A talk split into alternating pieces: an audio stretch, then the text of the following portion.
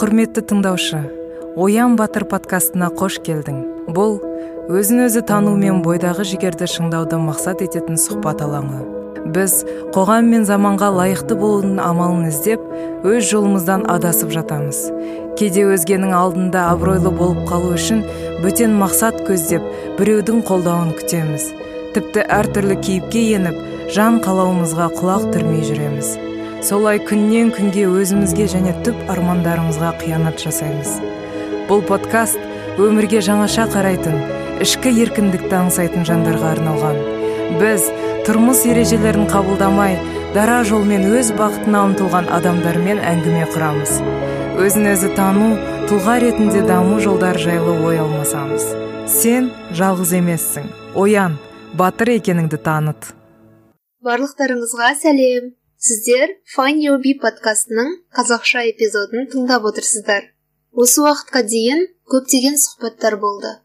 Және бұл подкаст әлде қашан өз тыңдармандарының көңілінен орын тауып та үлгерген болатын. Ендігіде подкасттың тек аудиториясын кеңейтіп қана қоймай қазақ тілді контентке өз үлесін қосу мақсатында қазақша эпизодтар шығарылмақ. Ал дәл қазір сіздермен бірге подкаст жүргізушісі мен алтынай. Жалпы ең алдымен подкаст дегеніміз не? Және де бізді қалай және қай жерден тыңдауға болатынын айтып өтсем. Подкаст бұл біздің еліміз үшін сөзсіз жаңа дүние болып табылады. Алайда көптеген елдерде әсіресе ақш европа елдерінде подкаст ол өте танымал түсінік болып табылады. Және осы мемлекеттерде подкаст бағдарламасының саны және түрлері өте кең таралған. Жалпы подкастты әр жерде және әр уақытта тыңдауға болатын өзінше бір радио бағдарлама десек те ә, болады. Аудиофайлды өзіңіздің смартфоныңызға планшетке немесе компьютер ноутбугыңызға жүктеп кез келген уақытта тыңдай аласыз. Ал біздің find your bee подкастын қай жерден тыңдай алатындарыңызды айтсам егер де сізде ә, смартфоныңызда iOS бағдарламалық жүйесі болатын болса онда сіз оны подкаст қосымшасында таба аласыз. Яғни іздеу бөлімінде find деп жазсаңыз біздің подкастты таба аласыз. Сонда тіркеліп қойсаңыз онда автоматты түрде біздің эпизодтар жүктеліп отыратын болады. Егер де сіздің смартфоныңызда android бағдарламалық жүйесі болатын болса сіз stitcher радио немесе подкаст and радио эдик қосымшаларын жүктеп сол жерде find your bee деп іздеу бөліміне жазу арқылы біздің подкастты жаза аласыз және де тіркелу арқылы біздің эпизодтарды келесі ә, автоматты түрде жүктеуге мүмкіндік аласыз сонымен қатар бұл подкастты Spotify бағдарламасы арқылы да? Іздеп тауып жүктеп тыңдасаңыздар болады және де жақын арада find your подкастын вконтакте әлеуметтік желісінде тыңдау мүмкіндігіне де ие болдық алайда сізде мобильді құрылғы емес жалпы компьютер немесе ноутбук болатын болса сіз біздің эпизодтарды findyourbe нүкте ком сайтынан немесе ютубтан findyourbe деп іздеу арқылы тауып біздің эпизодтарды тыңдай аласыз. Сонымен қатар егер де біздің эпизодтардың тақырыптары жалпы біздің ә, кейіпкерлер сіз үшін өте қызықты болатын болса әлеуметтік желілердегі біздің парақшаларымызға тіркеу арқылы сіз осы тақырыптарды эпизодтарда болған әңгімелерді бөлісіп талқыға сала аласыз.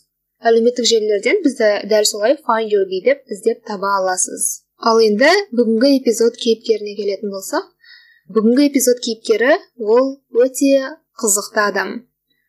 Қандай өмірлік өзгерістер мен қиыншылыққа тап болса да оны сабақ деп қабылдай білген және әр сәтінде дұғада болып сабыр еткен кезінде қызықтарын жайдарманнан яғни квн бастап сосын пікірсайыспен айналысып тіпті жастар саясатында қызмет атқарып соңында ақиқат жолында өз бойындағы батырын діннен тапқан әбілқайыр жұматаев.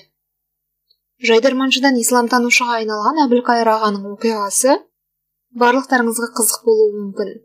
Бірақ бұл эпизодта қызықтан гөрі тағылымды дүниелер көп дегім келеді. Ендеше бастайық. Сәлеметсіз бе? Біздің подкастқа қош келдіңіз.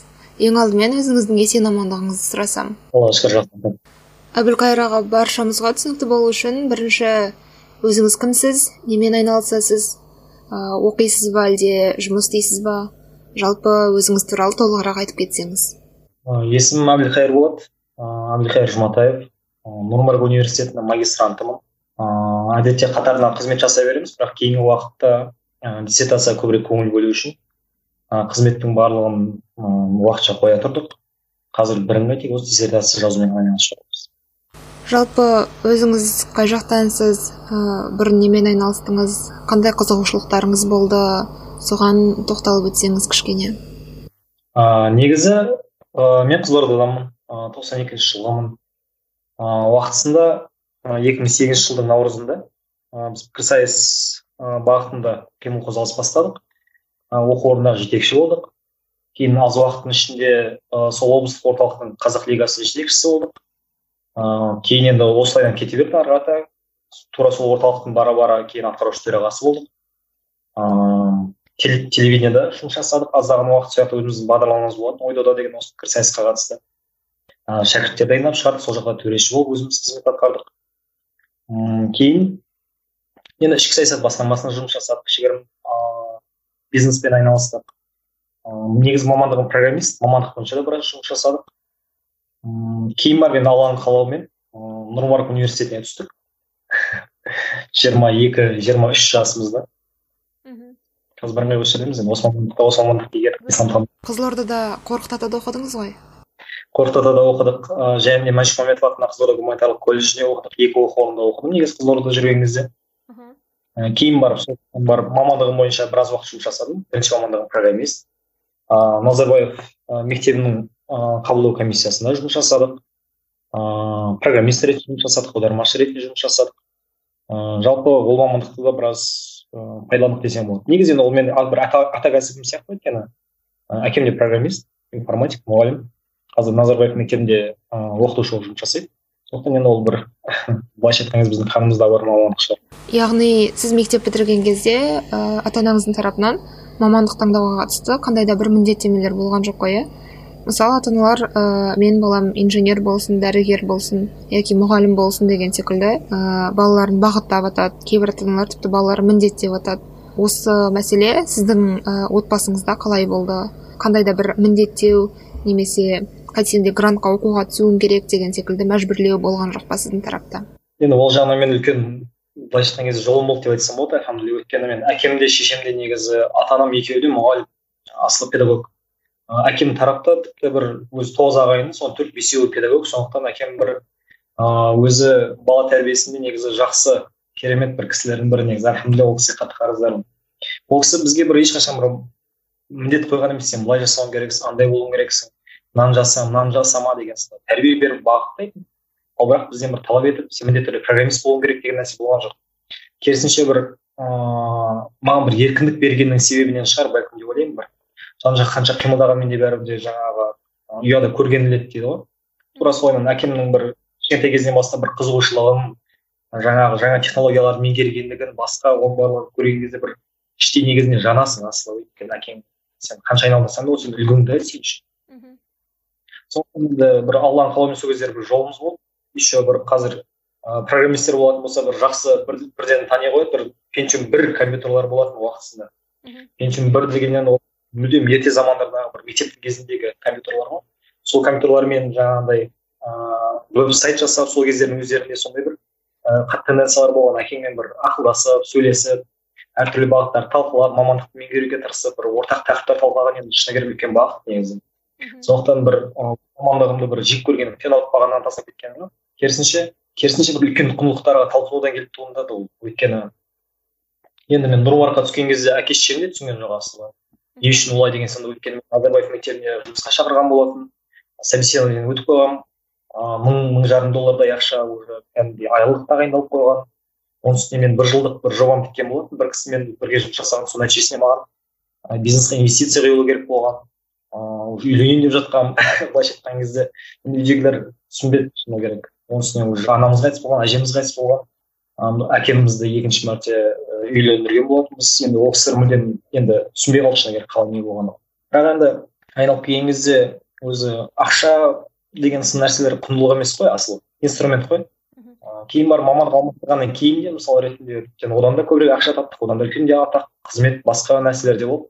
Бірақ енді альхамдулилля ешқашан өкінген емеспін негізі бір андай бір аса бір діншіл болғандық емес бұл жерде. Бұл жерде бір жаңағы көңіл тыныштығы ғой. Айналып келген кезде адамға бір ләззат сыйлайтын ше шәкірт кеңесі бір ағартушылық қызмет сен бір қоғамға бір пайда тигізіп жатқаныңды көру. Әрі оның үстіне енді біз сізбен қазір пікірсайысшылар ретінде мен ойлаймын бір ақпарат көздерінің сенімділігі деген құндылықты қатты сезінеміз деп ойлаймын да. Ал вот дін дін ол на самом деле ақиқат та яғни. Ол бір жаңағы артында бір сенімді бір ыыы мықты ақиқат тұрған уақытта сен көңілің тыныш қой сондықтан осындай бір құндылықтардың кеттік әкеміз қолдады. Ешқандай да бір қысым басқа болған жоқ. И ол кісіге ол үшін қарыздармын жалпы әбілқайыр аға сіз өзіңіз осы дін жолына қашаннан бастап келдіңіз? Қай кезден бастап? Мектеп кезіңізден ба әлде ә, студент кезіңізден ба? Себебі қазақстанда менің білуімше жастардың дінге бет бұру процесі осы соңғы жылдары ғана белең алып жатыр. Ә, бірақ сіздікі одан ертерек болған секілді. Сол қалай болды сол жағы сол жөнінде айтсаңыз. Негізі енді қазақ асылы енді мұсылман ғой мен өзі ыыы қазір ғой енді қазір. Ә, дін деп жаңағы анау деп мынау деп басқа деп жаңадан бір тенденция жаңадан бір толқын алып жатқаны асылы. Мен ата мен әжемнің қолында өскенмін кәдімгідей. Ыыы ата мен әжем намаз оқымаса да атам ыыы военный әскери кісі болатын.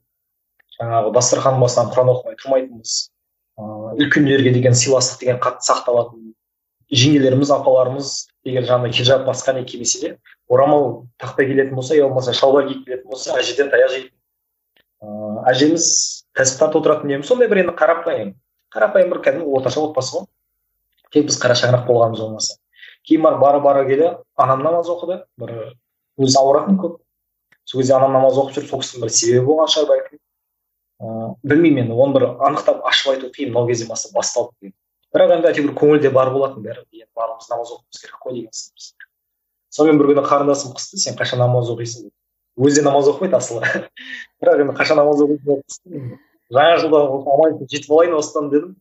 Сонымен енді еркек болған соң жеттік жаңа жылда жаңа жылда бастап кеттік анам намаз оқиды сол кісі көрсетті содан әйтеуір басталып кетті а жақсы бастаған екенсіз. Жалпы мұсылмандарда қандай да бір өзгерістер жалпы сондай бір ә, дүниелер рамазан айында болады ғой. Ал сізде жаңа жылдан басталғаны өте қызық екен машалла. ол кезде енді қазір нәрсе жоқ ол кезде көп адам намаз оқымайтын асылы әрі ол кезде бір намаз оқысаң террористсің деген әңгімелер жоқ болады мүлдем бір басқаша заман иә. Басқаша тұғын. Біз намаз оқыған кезде де бір ешкім шошып бас қалған жоқ керісінше молодец деген сынды. Оның өзінде де бірақ бізде бір аса бір қатты бір білім болған жоқ. Тек бір намаз оқып жүргеніміз ғана болмаса асылы басқалардан бір қатты айырмашылығымыз негізі ол кезде болған да жоқ негізінде. Яғни мектеп кезіңізден бастадыңыз ғой? Жоқ екінші курста. Ыыы колледждің екінші курсында әбілқайыр аға енді қызылордадағы оқыған кезіңіз туралы толығырақ айтып берсеңіз ә, сол кезде жастар саясатымен де айналыстым дедіңіз қызылордада. Қандай жобалармен айналыстыңыз нақты? Ә, сол кездегі амбицияларыңыз мотивацияларыңыз мақсаттарыңыз қандай болды сол жөнінде? Енді иә шынымен де өте қызық тақырып өйткені енді көп жастардың басынан сол бір сол буынның басынан өткен екен мен бара бара бір байқағаным ыыы бәріміз де квннен бастадық. Квн ойнадық мектеп кезінде. Бір иә. Квн ойнадық шын. Мектептің кезінде квн ойнадық. Сол кездегі суреттерге шейін бар. Сол кездегі әзілдерге шейін әлі сыныптастармен кездесіп қалсақ айтып тұрамыз. Кейін колледжге түскен кезде сол квн жалғастырғым келді. Өйткені ұнады. Адамдардың алдына шығып сөйлеу басқа деген сынды темалар маған әрдайым қызық болатын. Сөйтіп жүрген уақытта ыыы бір команда басшысымен екеуміз басымыз піспей қала беретін енді болады ғой сыйыспай қаласың жаңағы екі қошқардың басы деген сынды сөйтіп жүрген уақытта бір ыыы дұға тіледім мен. Ол кезде өзім намаз оқымаймын бірақ енді бір сондай бір ситуациялар болып қалды. Барлығы дұға тілеп жатыр мен де дұға тіледім иә құдай мені осы команданың капитаны қылшы деп. Енді сондай бір дұға енді балалық енді білмеймін. Сөйтіп жүрген уақытта алла маған одан да жақсырақ нәрсе берді. Пікірсайыстың бас ыыы бір бастамаларында болып қалдық біздің оқу орнымыздан бір бөлімшесі ашылды сонымен бір ұстаз бізді көріп қалды. Өзі де бір жаңағы активист ұстаздар болады ғой жаңағы сондай бір жақын кішкене мені басшысы қылып қойды. Қасымда досым бар болатын асылхан деген. Ыыы екеуміз сол оқу орнында бастадық. Пікірсайыс қозғалысының ыыы жаңадан ә, бір несін ашып бізге дейін де бір бұрындары болған екен. Бірақ бізге ол кісілер жетпеді потенциал тастап үзіліп қалған екен. Кейін барып сол жерде жүріп ыыы костюм шалбар кие бастадық бұрын костюм шалбар мүлдем кимейтін негізінде рэперміз ғой былай келген кезде бірақ ыыы сол жерде пікірсайысқа араластық ыыы шәкірт тәрбиелей бастадық өзіміз қатыса бастадық. Біз үшін бір енді жаңа бір нәрсе болды. Асылы ол кезде қызылордада ондай бір анық бір ережелер де қалыптасып қалған болатын. Бізге бір толыққанды кейс деген түсінік те үйреткен жоқ ешкім түсіндірген жоқ та. Яғни біз бардық барлығын жинап дебат деді жақсы дебат тек барып жаңағы пікірталасып сөйлей беру ғана болған. Кейін барып жаңағы республикаға шығып әртүрлі форматтарды алып келіп қызылордаға келіп таратып шәкірт тәрбиелеп пікірсайыс саласында біршама уақыт сол жүрдік.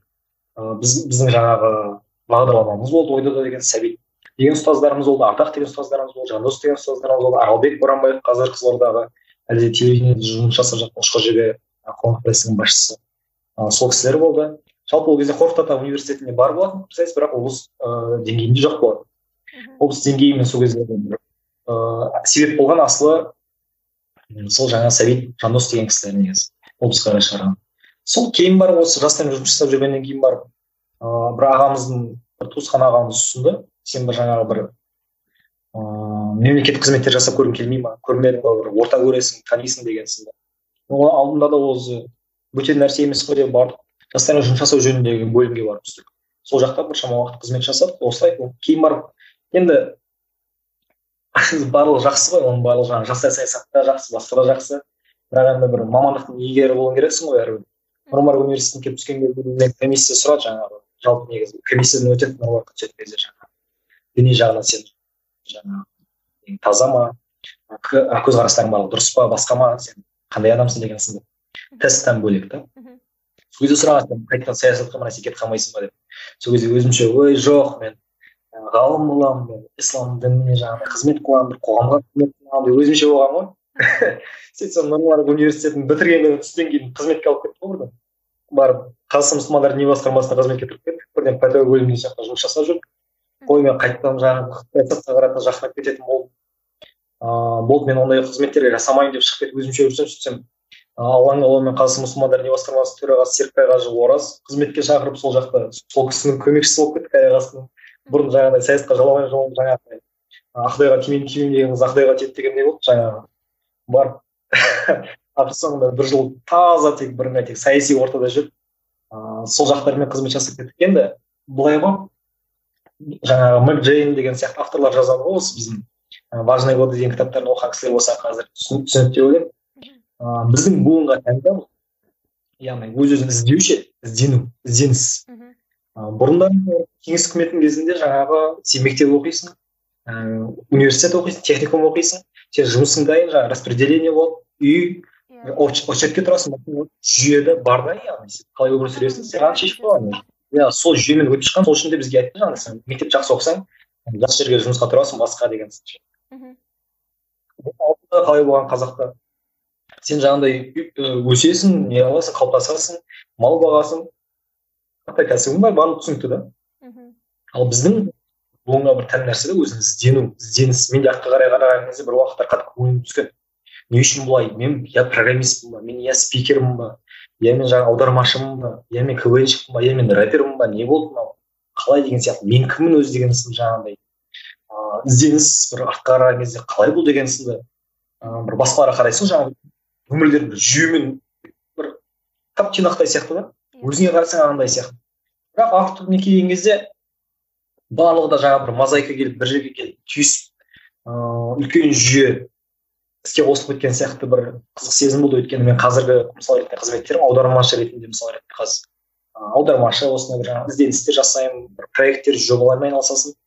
Сол кезде байқаймын бүтін ыыы араб тілі ғана емес жалпы ағартушылық тәрбие бағыттарында интеллектуал интеллектуал дамыту ғой негізі менің бағытым яғни менің өмірлік миссиям осы да жастарды интеллектуал тұрғыда дамыту тұлға қалыптастыру. Біз қазір жаңағы квалификациялық орталықтарда оқу орнымызды ашу студенттерге квалификациялық бағыттамалар беру деген сынды жобалар жасап жатырмыз қазір нұр университеті осы жақтамыз қазір. Айтайын дегенім қазіргі не істесем де сол кездегі қаншама айналысқан нәрселердің барлығы айналып келген кезде бір нүктеге келіп ұрады екен да яғни өз өзің іздеген ізденістерің бір босқа кетпеген екен да аллаға шүкір дейсің өйткені қазір бір жоба айналысамын дейтін болсаң сен ол жерде бәрібір де компьютермен жұмыс жасауың керексің. Бәрібір де сен адамдармен қарым қатынас тұрасың бәрібір де көптің алдына шығып сөйлеуіңе тура келеді. Бәрібір де бір қағаздармен документтермен жұмыс жасауға тура келеді. Бәрібір сен жүйеден кем дегенде кішігірім саяси мәдениетің болу керек деген сізде айналып келген кезде бұндай нәрселер ыыы сол жаңағы енді қазіргі оқып жатқан кітап болғаннан кейін басымда көп айналып тұр да капитал личности деп түсіндіреді ғой. Жаңағы сен айналысқан тұлғаңды құрайтын нәрселер да яғни сен программистігің сен аудармашылығың. Яғни адам өз өзін дамыта беретін болса андай бір кафедегі официант емес бір мейлінше тіпті ақшасы аз, аздау болатын болса да жаңағыдай бір волонтерлік жаңағы қоғамдық жұмыстарға жастар саясаты мәселелеріне жазу сызу сынды мәселелерге документация мемлекеттік қызмет осы нәрселердің барлығына жас кезде араласып қала берген шынымен де жақсы екен өйткені мысалға бизнес ашамын дейтін болсаң на пустом месте ашып кете алмайсың ғой. Сен біреудің жаңағы қолына кіресің сол, сол бағытта бір жыл жұмыс жасап көресің. Көресің жүйе қалай қалай жасауымыз керек қандай связьдар бар қай жақтан магазиннен зат аламыз қай жаққа апарып сатамыз деген сынды тура сондай яғни опыт та отыз жасқа дейінгі әр нәрсеге ұрынып опыт жинай берген жақсы да. Ал ақша ақша ақша не ол? Ақша сен егер де мықты маман болатын болсаң адам болатын болсаң саған сенеді саған адамдар сенсе саған ақша өздігінен келеді негізінде. Біз бір ішкі саясат басқармасының басшысы бір уақыттары нұр университетіне келген осы жерге. Сол кезде айтады да мен ешқашан жұмысты өзім іздеп барған емеспін деп ше. Маман болатын болсаң біз ойлаймыз программисттер қазір көп қой бәрі әркімнің есігінің алдында жүреді таныс керек анау керек мынау керек басқа керек деп. мен қазір бірде бір жұмысыма бір немен кірмеген екенмін да қалай ақша беріп басқа деген сынды қайта қайта қуалап жүріп мені жұмысқа алыңыз алыңыз деген нәрсе ешқашан болмаған екен да мейлі ол исламтану бойынша болатын болсын ә, мейлі ол жаңағы бұрынғы программист ретінде болатын болсын. керісінше әртүрлі ұсыныстар көп. сол ұсыныстардың арасында таңдап жүремін мен мына жұмыс істегім келмейді.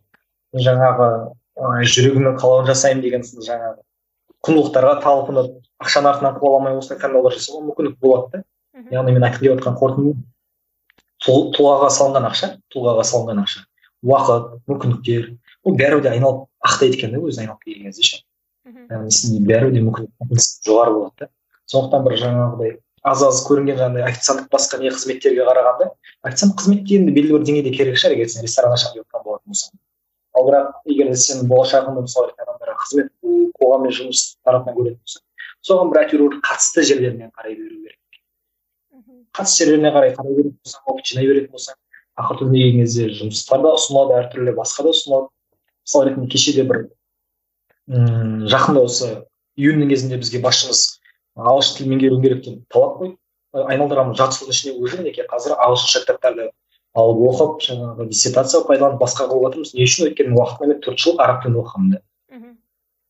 Осындай бір опыт сен әр жерде жинай берген қай қызметке барсаң да легко обучаемый боласың да. Былайша айтқан кезде сен бір алып кетуің жыл болып кетіп бір мақсаттарға қарай жетуің талпыну командамен жұмыс бүкіл жерге айналып келген кезде бір ортақ стандартный критериялар бар да. Коммуникативность ол жаңағы тілдерді меңгеру ол жаңағыдай командамен жұмыс жасай алу лидерлік қасиеттер ыыы сөйлей алу басқа жүйелі ойлай алу деген сынды логика. Яғни осындай бір тұлғаның критерияларын дамыта беретін болсаң ақыр түбіне келген кезде бәрібір де сен жерде қалмайды екенсің ғой. Әбілқайыр аға ә, сіз қазір кезінде квн бастадым. Кейін пікірсайысқа ауыстым. Одан кейін ә, жастар саясатымен айналыстым. Енді міне ең соңында дін жолына ә, бет бұрдым деп айтып жатсыз. Бірақ қазіргі таңда адамдарда мысалы ә, бір өздерінің үйреніп қалған жұмыс орындарынан бас тарту мысалы қазақстандық ә, реалитида ол өте қиын да. Немесе адамдардың өз комфортынан шығу өте қиын мысалы сіз осылай бір күйден екінші күйге мысалы жастар саясатында қызмет атқарған адамнан мысалы мүлдем дін жолына түскен адам ретінде осы өзгерістерге қалай қадам бастыңыз. Сіздің күнделікті күйіңізді ауыстыру керек екенін сіз қалай ұқтыңыз және осы кезде сіздің айналаңыздағылардың реакциясы қандай болды? Мысалы ата анаңыздың ә, туған туысқандардың деген секілді. Мысалы мен өзім егер де мен инженерлік ә, оқу орнында оқып жүріп мысалы бакалавриатта да магистратурада да міне аяқ асты мысалы гуманитарлық мамандыққа журналистикаға ауысам десем бұл менің ата анам үшін немесе туысқандарым үшін бұл өте үлкен бір шок болады деп ойлаймын. Бұл сіздің тарапта қалай болды? Енді қазір мен жастармен жұмыс жасап келе жатқанмын жалпы студенттер тәрбиелеу. Осы бағытта жүргеніме биыл он бір жыл болады алла қаласа наурызда. Ыыы мен шынымен проблемалармен қатты жиі жиі ұшырасам шынымен де таныспын жақыннан таныспын. Енді мен қазір бүйтіп бір оңай айтып жатқанмен де әлбетте ол уақытысында енді тура сол моментте оңай болған жоқ. Қазір ғой артқа қарай қалған уақытта барлығы бүйтіп бір. Е алдымда былай көше салдым бара салдым болып көрінеді бірақ істің барысына келген кезде талай талай үлкен кісілермен ақылдастық талай талай ыыы уайымдадық. Жаңағы бізде истихара намаз деген намаз бар бір шешім қабылдай алмай жатқан. Сол истихара деген намаз оқисың сол намаздар оқыдық. Енді негізінде айналып келген кезде бізде бір шектеулермен қатар шектеулермен қатар. Бізде мүмкіндіктер де көп та.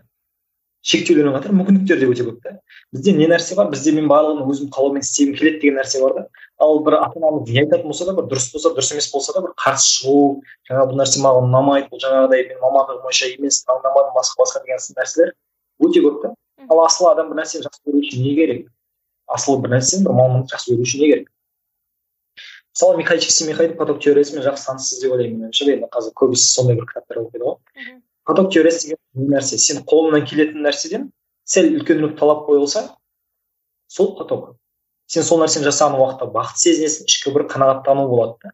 Ол мейлі бір мамандықты болатын болсын ол мейлі бір элементарный бір үйдің ішінде жинау болатын болсын басқа болатын болсын. Сол үшін кей кезде мысал ретінде әйелдердің өздері жаңағы үйдің ішіне жинаған кезде рахаттанып қалатын рахаттанып қалған дейтін де сол да. Сондықтан егер де сен ыыы бір мамандықты бірінші таңдаймын дейтін болсаң сен ең әуелі шешіп алуың керек та бізге еркіндік жоқ емес бізде қазір ше бізде қазір прагматсыз таңдау жоқ.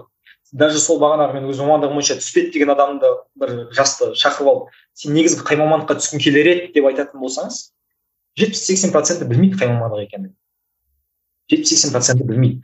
Маған мен басқа мамандықты қалап едім сол мамандыққа қалай түссем болады деген сұрақтан гөрі жиі келетін сұрақты айтайын ба? Мен қай мамандыққа барайын деп сұрайды да яғни түсіндіңіз ба? Ішкі тыңдау бірінші қалыптасып алған да сізде қазір қалыптасқан шығар енді мысал ретінде айталық сіз мысал ретінде мамандық алмастырамын дейтін болсаңыз сізде уже белгілі бір опыт бар анамнан басқаны жасап көргенсіз. Сізде уже белгілі бір таңдау бар. Сіздің келесі мәселеңіз тек ата ананы көндіру ғана да. Ал бірақ ата ананы көндіру деген не нәрсе? Мен де тура сол процесстен өттім. Менде де уже үйдегілер күтіп отыр үйленеді деп отыр. Ыыы жаңағыдай жақсы жұмыс қызмет дайын тұр. Ыыы анау мынау басқа үй сатып алуым керексің енді анау мынау басқа мен үшін шешіп қойған болатын асылы негізі. Мен үшін де шешіп қойған болатын бірақ мен бірінші рет бардым жаңағыдай айттым осылай осылай мен дін жолына қарай ыыы беттегім келіп жатыр. Мен сол жақта бір ғылым ғылым жолымен айналысқым келеді. Жай бір жаңағы молдалық имамдық емес. Мен кәдімгі сол докторы магистранты болғым келеді деген сынды бір ғылым жолына түскім келеді деп айтқанмын сол кезде шыны керек күлді негізі. Күлмеді емес үйдегілер де күлді жанындағылар да күлді қарындастарым да күлді жұрттың ағасының бәрі үйленіп жатыр сен қашан үйленесің деген мәселе менде де болды. Ол кезде сен жиырма үш жасқа келген адам уже. Ол че то там арман болып жүрсің деген сияқты нәрсе болған емес болды ғой. Ал бірақ мен ішкі бір шешім болғаннан кейін іштей дайын болғаннан кейін сол нәрсеге өзім уже үйдегілер де түсінді да. Мен бір рет бардым күлді сен әлде де ойланып көр өйтпейді басқа басқа басқа басқа деді мен кеттім да тағы да кісілермен ақылдастым истихара намазын оқыдым. Ыыы ойландым ойландым ойландым ойландым. Келдім да тағы да айттым да. Бірнеше рет барған соң барып серьезно отырғызып тұрып мама папа негізі былай мен осы нәрсені қалап тұрмын деп айтқаннан кейін серьезно айтқаннан кейін уже мен кәдімгі серьезно настроем бар екенін түскеннен кейін олар да маған сенді да. Ал қай кезде ата ана сенбейді? Қай кезде ты сам не определился? Сен өзің шешіп алған жоқсың өзің үшін сен өзің де білмейсің сен там рэпер боламын деп жүрсің я болмаса басқа боламын деп жүрсің. Асылы өзіңе түсіне алмадың да негізі? Сол кезде ата ана не істейді? Ата ана сол кезде айтады ей сен анаңнан сен босқа жүріп қаласың ертең ешкімге керек емес болып қаласың сондықтан барды мына мамандыққа түс дейді егер де сен қазір қосымша басқа мамандық меңгеремін дейтін болсаң ешқандай шектеу жоқ мүлдем ешқандай шектеу жоқ ше. Мысал ретінде ә, енді мен ананы айтып тұрған жоқпын. Жаңағыдай мысалы оқуға мүмкіндігі жоқ адамдар айтып тұрған жоқ сен алматыға оқуға түсіп алдың ба сен ешқандай оқуға бір шектеу жоқ ше? өйткені сен ә, қарапайым волонтерлік қызметпен ақ опыт жинап аласың. сен қарапайым курс оқып ақ жаңағы мамандықты алмастырып аласың да. Яғни алматы сынды жерлерде не болмаса үлкен басқа да қалаларда астана болсын ыыы қызылорда болатын болсын қызылорданың өзінде де мысалы ретінде өте үлкен мүмкіндіктері бар. осы мүмкіндіктерді пайдалана отырып сен ішкі шешім қабылдауың ғой маңыздысы. маңыздысы ішкі шешім қабылдауың сен күніне екі үш сағат қай жерге барып қай оқу орнында қай мамандықта отырғандығың асылы маңызды емес. маңызды не нәрсе? сен бір іштей бір шешім қабылдап өзіңді қалай көретіндігін журналистсің ба? Саған программистқа түс деп отырамын программистқа түсіп қоя сал окей. Бар сосын жаңағы белгілі бір уақыт отыру керек сабағына отырып бер. Осы журналистке тікелей әсер ететін не нәрселер бар? Ол мысал ретінде жаңағыдай пікірсайысқа қатысу ол басқа журналистермен араласу өзің кішігірім кішігірім кішігірім жазып көру көбірек әдебиеттер алып оқу. Сен үйдегілер не істейді? Бір мамандыққа түс деп айтады бірақ сен қалған уақытың барын соны арна деп ешкім сені ата ана талап етпейді. Ата ана талап ететін нәрсесі не ол? Сен ешқандай дипломсыз екі ортада далада қалып қалмауың да. Америкада мысал ретінде период старбакс деген түсінік бар екен. Белгілі бір уақытта осындай ізденістерге келген уақытта адам жаңағыдай старбаксқа барып жұмыс жасай бастайды екен өзі іздегендігінен ше ал бірақ ол жаңағы бар болған кофе дайындауды үйренеді там максимум адамдармен сөйлеседі иә бәлкім корпоративный культураны үйренесің иә оның барлығы кішігірім плюстар да. Ал бірақ алдағы уақытта сен тұлға болып қалыптасуыңа сен бір мамандықтың иегері болуыңа сен эксперт болуыңа мысалы ретінде ол бір тікелей әсер жоқ па? Қазіргі уақытта не нәрсе мысалы ретінде нұрмарк университет мен өзім өзіміздің университет келтірмей ақ қояйын.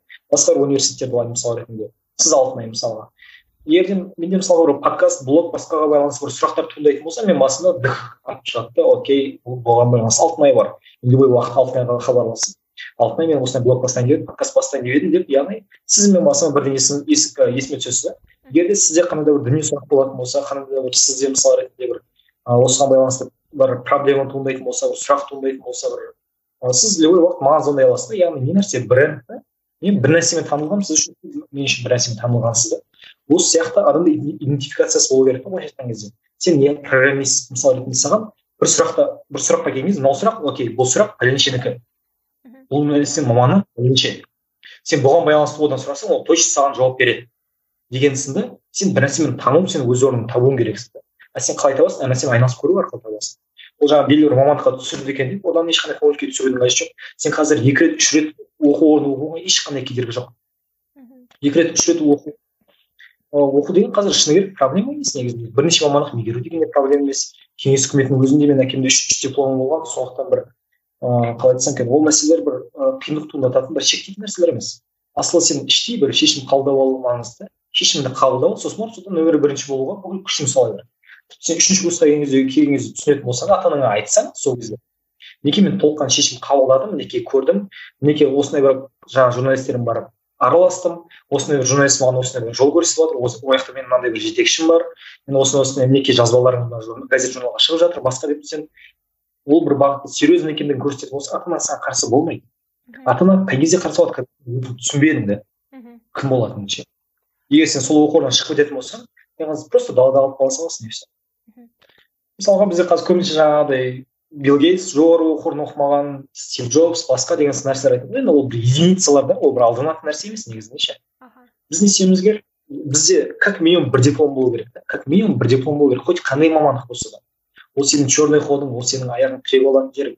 Егер сен басқа мамандыққа баратын болсаң да сен тіпті басқа мамандық болса да әйтеуір бірақ дипломың бар екендігі сен как ни крути біздің қазақстан жағдайында қазір роль ойнайды мысалы ретінде бізде университетте мынандай бір жағдай орын алды.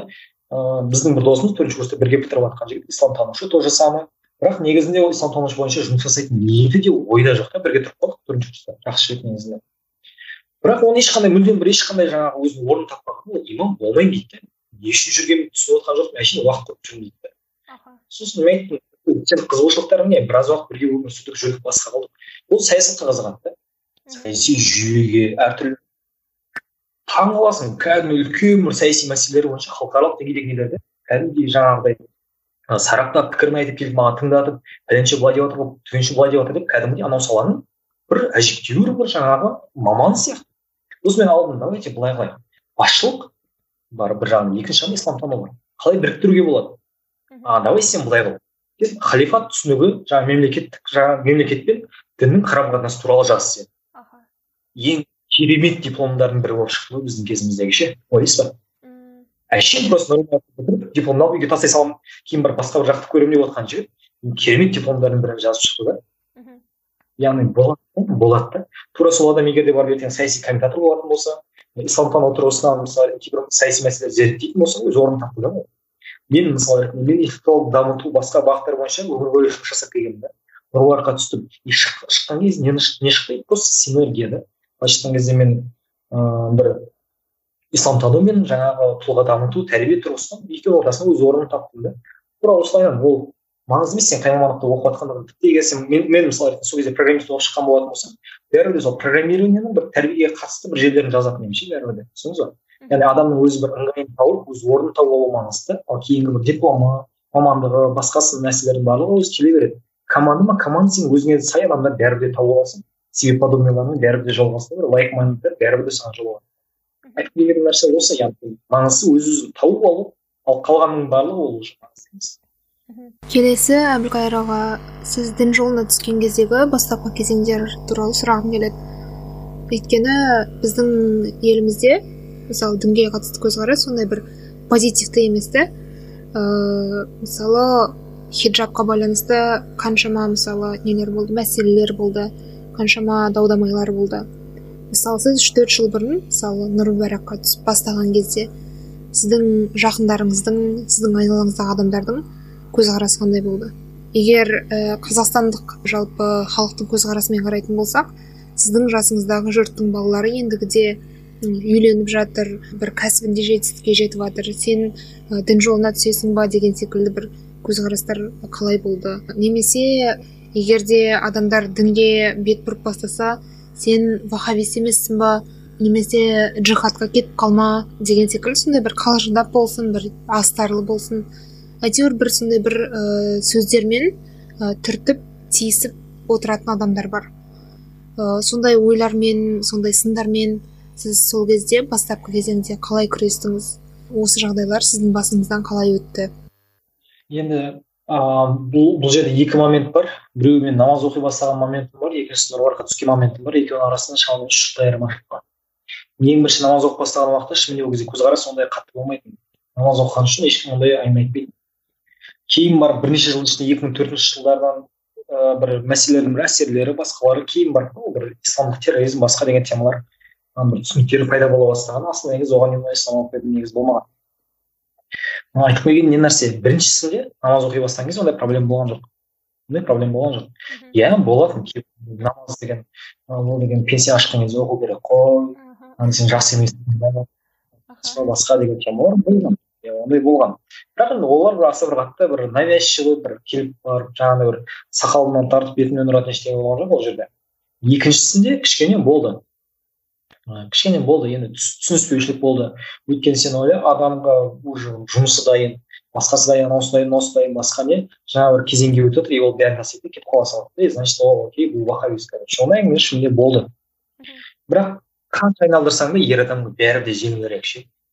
Ер балаға бәрібір де жеңілірек та ол хиджаб киген қыз ол әлдеқайда қиын да.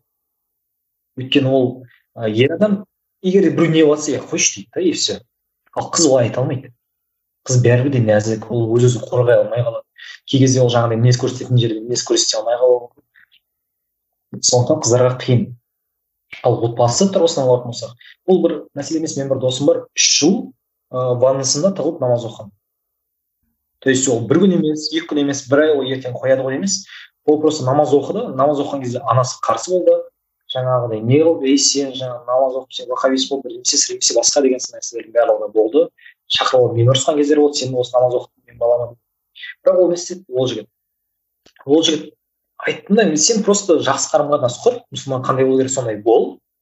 И просто жаймен ғана намазыңды оқып жүре бер егер сен темекі шегетін болсаң да сен темекі шектің мамадан рұқсат сұраған жоқсың ғой деймін да мысалы ретінде ше. То же самое мен бір қарсы айтып бірақ мысалы ретінде алланың бұйрығы болғаннан кейін сен бәрібір орындауың керексің окей жақсы ол істеді ол просто ыыы бөлмесінде оқып жатқан болатын болса анасы келіп жатқан болса бүйтіп бір жық еткізіп бүйтіп столдың астына кіріп кете салады да жаңағы слушайте біраз іздеп жатқан сияқты болып қалдым дейді да мысалы күліп айтып отырады кейіннен ше ваннаның есігін жауып алып ваннада намаз оқып алған осылай осылай жүрді біршама уақыт бірақ мамасы үшін жаңағыдай жақсы ниетте болды үнемі мейлінше көркем мінез болды өйткені енді бірінші құндылық қой біздегі исламдағы ең бірінші айтылатын нәрсе аллаға серік қоспаудан кейінгі нәрсе. Ол ата анаға жақсы қарым қатынас құру да и ол бара бара бара бара өз эффектісін білді берді да. И мамасы да в принципе мен байқаймын түсінеді что ол намаз оқитындығын да. Бірақ не қылмау үшін бүйтіп білетінін байқатпайды да. Бірақ бара бара уже оның әсерін бере бастады мамасы астарынан көре бастады. Ыыы бара бара ақырындап ақырындап қазір уже ақырындап құран оқиды мамасы да. Ол жаймен жаймен келеді ол жерде бір ыыы ата ана бір саған бата беріп ал балам намаз оқысың құтты болсын деу шарт емес. керісінше қиындыққа қарай уақыт қой наоборот қазір бала ата анаға тәрбие беретін кезеңге қарай келіп қалғанбыз да. Яғни сондай бір хадис бар үлкендер жастардан үйренеді деген нәрсе бар да. Мысалы ретінде бұрын біз ата, аталарымыз бабаларымызды алатын болсаң да өзіміздің үйдегі ата ана алатын болсаң да қанша жерде военный болса да не болса да қиын уақытта өмір сүрген болатын болса да қысымды көрген болатын болса да өзі следователь болған кісі мысалы ретінде атам сол өзінің жатар кезінде айтып отырады ла иляха иллаллах мұхаммад расулулла иллаллада пайда бар білмеген болған не бар барар жерің қараңғы шамшыраған сайлап ал деп айтып жатады. Сол нәрсе біздің бәрібір де қалып кеткен да түсінесіз ба яғни ол исламофобия өзінше болып не қылу басқа деген нәрсе кейіннен барып пайда болған да. Алдында бір кісімен бүйтіп осыны сөйлесіп отырсақ айтады да мен ондай бір дін жағынан неге басқаға жоқпын? Мен ғылым адаммын дейді да. Окей ғылым келеді ғылым туралы сөйлесейік. И бір он минуттай сөйлестік сосын барып ана кісі бірден ғылымнан бас тартып кетті жоқ мен ғылым адам емес екенмін мен творчество адамы екенмін деді да яғни сол адамда бір ішкі бір ә, дінге деген бір не бар да и жоқ бұл дін деген ыыы пәленше бұрын қалып кеткен ананікі мынанікі пятый десятый деген сынды сұрақтар бар көп жауап берілмей қалған ал бірақ асылына келген кезде негізі жаңағы мұқағали мақатаев айтпақшы ғой дін ғылымның әкесі деген сияқты. Асылына келген кезде дін бәрі де артында ақиқат тұратын болса сен жас бол кәрі бол үлкен бол кіші бол әлсіз бол күшті бол бәрібір де ақиқат сенің артында отырғаннан кейін барып ол келіп бәрібір де сол ақиқатқа айналып кете алмайды. Түсінесіз сондықтан бір сен ақиқатқа қарай қадам басқан уақытта бәрібір де қадамың нық та сен.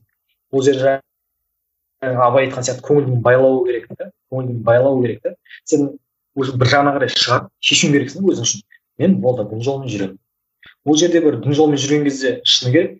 Ыыы өміріңе алып келетін өзгерістер андай өзгерістер емес андай бір болды сен ешқашан далаға шықпайсың. Азаннан кешке дейін мешітте отырасың. Болды сен жұмыс істеуге болмайды деген нәрсе емес. Пайғамбарымыз айтады деген қоғамның көркі дейді. Сұлудың бетіндегі мысал ретінде бір жаңағы нең болады ғой әдемі? Көріп беріп тұрған тура сол бір нең сияқты мысал ретінде. Ә, сен де қоғамның көркі болуың керексің да жақсы жақтарынан табылуың керексің. Бір адамдар көмектесіп жібере жатқан болатын болсаң бір адамдарға жаңағы ісіне атсалысып жатқан болатын болсаң ата анамен ата анаңмен туған туыстарыңмен қарым қатынастарыңды жақсартып жатқан болатын болсаң жақсылыққа шақырып жатқан болатын болсаң сен неғып жек көрсің сен просто адамдарға соны түсінуге уақыт беруің керексің. Да белгілі бір деңгейде ұстануың керексің түсіндіруің керексің. Сен бірден жаңағы бізде көбінше не намаз оқып бастаған уақытта адамға қарасаң намаз оқып жүрген кейбір адамдарға қарайсың да. Анау бір не да анау бір агрессия да түрінде ше? Ондайлар да бар да яғни ол бір жастық қой енді балалық та. Мысал ретінде пайғамбарымыз қандай болған? Пайғамбарымыздың түрін көріп адамдар ислам қабылдаған да түсінесіз ба пайғамбар түрін көріп адамдар ислам қабылдаған да мен ана адамдарға кей кезде барып айтқым келеді сен түріңді қарасаң деймін да саған сен түріңді қарап бір адам дін қабылдайтындай емес наоборот діннен шығып кетейін деп отырмын деймін да саған қарай дін ұстамай ақ қой деп қоя салуға дайын, дайын тұратындай деймін қастарын қайырып алып жаңағыдай тақиясын киіп алып мен мен айтамын да ол сен мейірім алып келуің керексің ғой ортаға мейірім алып келуің керексің сен асыл негізі ислам дұрыс түсінген болатын болсаң пайғамбарымыздың бойындағы мінездерді дұрыс көрген болатын болсаң сахабалардың бойындағы жаңағы пайғамбарымыз арқылы ерген достар ғой сахабалар солардың жаңағы бойындағы істерді дұрыс көрген болатын болсаң сіңіре алсаң солардың табиғатын бойына. Сен бұндай болмайсың деймін да. Саған қараған кезде адам сен негізі ислам қабылдау керек е ислам қабылдау керек екен бізде қазақстан мұсылмандар бар. Ыыы маған негізі намаз оқу керек еді асыл деп айтатындай болуың керексің екен көркем ше. Жаңағы көркем дегенге бір кей кезде жаңағыдай бұл, бұл мәселенің екінші бұрышы да бар да. Кейбіреулер жаңағыдай ыыы көркем мінезді боламын дейді да и бос мінезді болып кетеді да яғни ер адамның қасиеттерінен мүлдем жұрдай болып кетеді да ол да болмайды ол да болмайды. Ер адам ер адам болып қалу керек негізінде. Бірақ ыыы орта жол табу ғой бұл жерде басты мәселе. Әбілқайыр аға сіз нұрбараққа қай жылы түстіңіз? Ыыы екі мың он үшінші жылы түстім. Бакалавриат бітті. Қазір ыыы не магистратура екінші курсты бітіріп жатырмын өзіңіз білесіз 2016 жылы елімізде ақтөбе және алматы қалаларында теракт болған болатын. Осы теракттан кейін еліміздегі ислам дініне қатысты негативті көзқарастар тіпті өршіп кетті. Осы оқиға сіздің өміріңізге жалпы қалай әсер етті? Айналаңыздағылардың туысқандардың достардың ата анаңыздың сізге қарым қатынасына қандай да бір өзгеріс енгізді ма? Қандай да бір әсері болды ма? Енді ыыы былай ғой ыыы құранда аят бар яғни адам өзін өзгертпейінше алла оның жанындағы жағдайын өзгертпейді дейді ғой айналасын ше сен ыыы іштей рухани тұрғыдан барлығы дұрыс болатын болса негізінде ше сен жаныңдағы адамдар бәрібір де соған сәйкес болады. Жиырма жерден біреу біреуді жарып басқа қыла берсін жиырма жерден біреулер қылмыскер бола берсін жиырма жерден басқалар жасай берсін. Бірақ егер сен қасыңдағы адамдарға өзіңнің террорист емес екенін дәлелдейтін болсаң ол болды.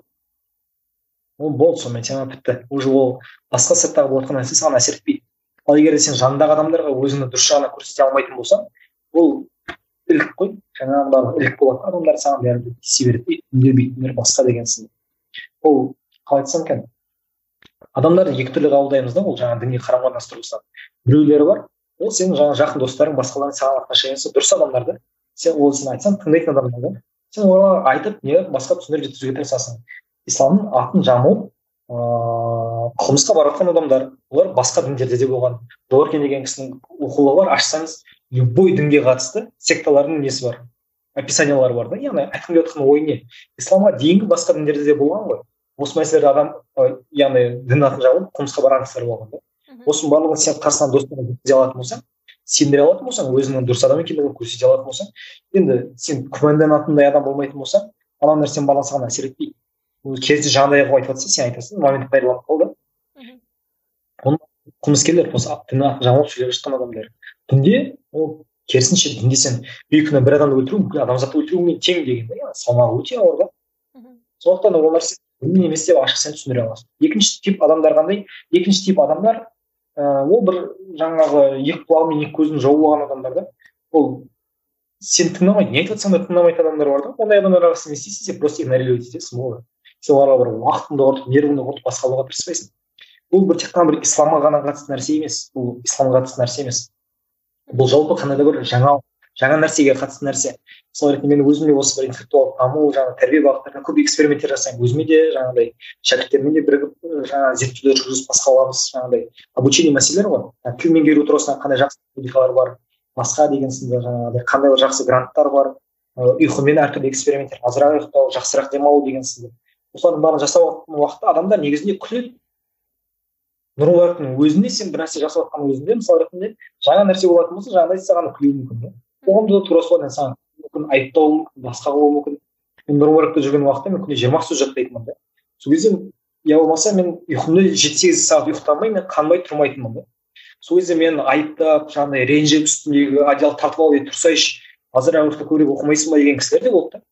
Ал бірақ ақыр түбінде жеті сегіз сағат ұйықтап жүріп ұйқымды дұрыс қандырып жүріп түнімен отырып сабақ оқымай уақытымен ұйықтап уақытында тұрып жүрген кездің өзінде мен оларды озып кеткенімді көргеннен кейін сол кісілер менен кейін сабақ ала бастады да. Ол қоғамға алып келген өзгерістің барлығы солайынан өтеді да. Сондықтан бір оған бола жаңағыдай нервіңді құртып басқа не қылатын емес тыңдайтын адамдар бар ма? айтып жеткіз сұрап отыр ма? айт ал бірақ егер жаңағыдай кісілер болатын болса онда оған просто уақыт енді әбілқайыр аға болашаққа жоспарыңызбен бөліссеңіз алдағы уақытта немен айналысуды жоспарлаудасыз жалпы? Әрі қарай осы дін жолындағы зерттеулеріңізді жалғастырасыз ба? Әлде ә, келесі бір өмірлік сатыда өзіңізді іздеп тағы да бір бөлек басқа бағытқа қарай ауысасыз ба? Ә, негізі мен ғылымға қарай бағытталдым. Осы бағытқа қарата негізі тұрақталғым келеді. Бірнеше рет әртүрлі қызметтерге басқаларға барсам да бәрібір де осы бір ғылым жолын бұл жерде именно мәселе дінде емес. жалпы бір тәрбие бағытындағы ғылым жолында мен ізденісімді асылы жалғастырғым келеді. Сонымен қатар ыыы тобымдағы қасымдағы жігіттермен бір бастап жасап жатқан бір қоғамға пайдалы болады деген студенттерге өз жұмысын ыыы жақсы атқаруға потенциалын жоғарылатуға пайдасы тиеді деген бір екі жобалар жасап жатырмыз ыыы бірақ ыыы әрине осы миссияның айналасында жүре беремін ғой менің миссиям жастарды интеллектуалдық тұрғыда дамыту соларға қалыптастыруға көмектесу. Ол мейлі мен ол. Діни жастар болсын діни емес жастар болсын студенттер ғой жалпы. Студенттердің жұмыс болғандықтан осы жан жағына жүре береміз. Оған қатысты қандай бір қызмет атқару керек болатын болса ахмет байтұрсыновқа мысал ретінде мамандығы емес қой. Ахмет байтұрсыновқа мысал ретінде журналдар шығарды. Халықты ағартуға басқа қылуға тырысты. Бірақ ағартушы ыыы саласының докторы басқа деген сынды ғылыми атақ ешкім оған берген жоқ сондықтан мәселе ол жерде бір қай мамандықты қай мамандықтың адамы деген атауды бір алып жүргенде емес белгілі бір миссияға қызмет қылғанда деп сенемін. сондықтан бір жастар интеллектуалдық тұрғыда дамыту ыыы олар тұлға ретінде қалыптастыруға байланысты бір жақсы үлкен жобаларды ыыы атқарып сол бағытта жұмыс жасап сол жерде өзімнің орнымды тауып бір ыыы із қалдырып кетсем деген бағытта жүріп жатырмыз қазір. Келесі сұрақ осы файни би подкастының тұрақты сұрақтардың бірі. Он сегіз жасыңыздағы өзіңізге қандай ә, ақыл айтар едіңіз? Немесе не айтар едіңіз? Бірақ мен бұл жасты сәл ғана түсіргім келіп тұр. Он алты жастағы өзіңізге не айтатын едіңіз? Мәссаған керемет сұрақ екен. Көбірек қателесіп айтатын шығармын енді шынымен де көбірек қателесіп қателескен дұрыс өйткені кез келген ыыы үлкен оқиға үлкен қателіктерге үлкен қиындықтарға апарып тіреледі негізінде. Қайғы қаншалықты үлкен болатын болса оқиға соншалықты үлкен дейді ғой жаңағы ыыы шекспир ромео джульеттада сол сияқты ғой енді.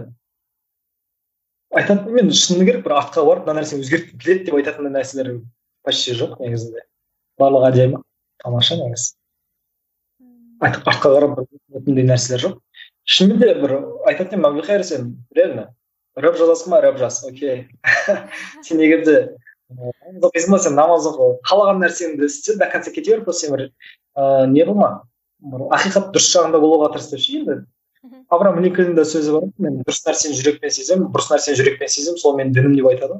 Сол сияқты адамның жүрегінде бәрі де болады. Сондықтан бір жақсылыққа талпын да әбілқайыр. Давай до конца ұра бер. Шығамыз иншалла. Әбілқайыр аға сізге осындай бір тамаша тұшымды ерекше ойларға толы сұхбат бергеніңізге өте үлкен рахмет айтқым келеді. Ең басында қазақ тілінде эпизодтар жазуды қолға алған кезде кімнен сұхбат алсам болады деп біраз ойланған болатынмын сол кезде бірнеше адамдардың қатарында сізге де жазған едім. Себебі қызылорда қаласында пікірсайыс жиынында тиотида сізді көрген кезде бір пікірсайысшы және дін жолына ауысқан пікірсайысшы ретінде ғана көрдім. Және сол қызықты болатын шығар деп ойлағанмын бірақ енді дәл осындай тамаша осындай бір шытырман оқиғаны басыңыздан кештім деп мен мүлдем ойлаған жоқпын. Мен үшін сондай бір үлкен сабақ аларлық ақыл түйерлік сұхбат болды. Алла қаласа тыңдармандар үшін де сондай болады деген ойдамын. Сізге өте көп көп рахмет. Сізге алла разы болсын. Ә, сізді иншалла бұдан да биік белестерден көреміз деген ниеттеміз. Ә, сіздің зерттеулеріңізге сәттілік. Ә, әрқашан осылай оқып дамып алға қарай жылжи беріңіз. Үлкен рахмет. Алла разы болсын. Подкаст көңіліңнен шықты ма? Фейсбук инстаграм спотифай ютуб және телеграм әлеуметтік желілерінде латынша find you be деп теріп бізді тауып ал. Жаңа шығарылымдар мен соңғы жаңалықтарды бақылау үшін подкастымызға жазыл.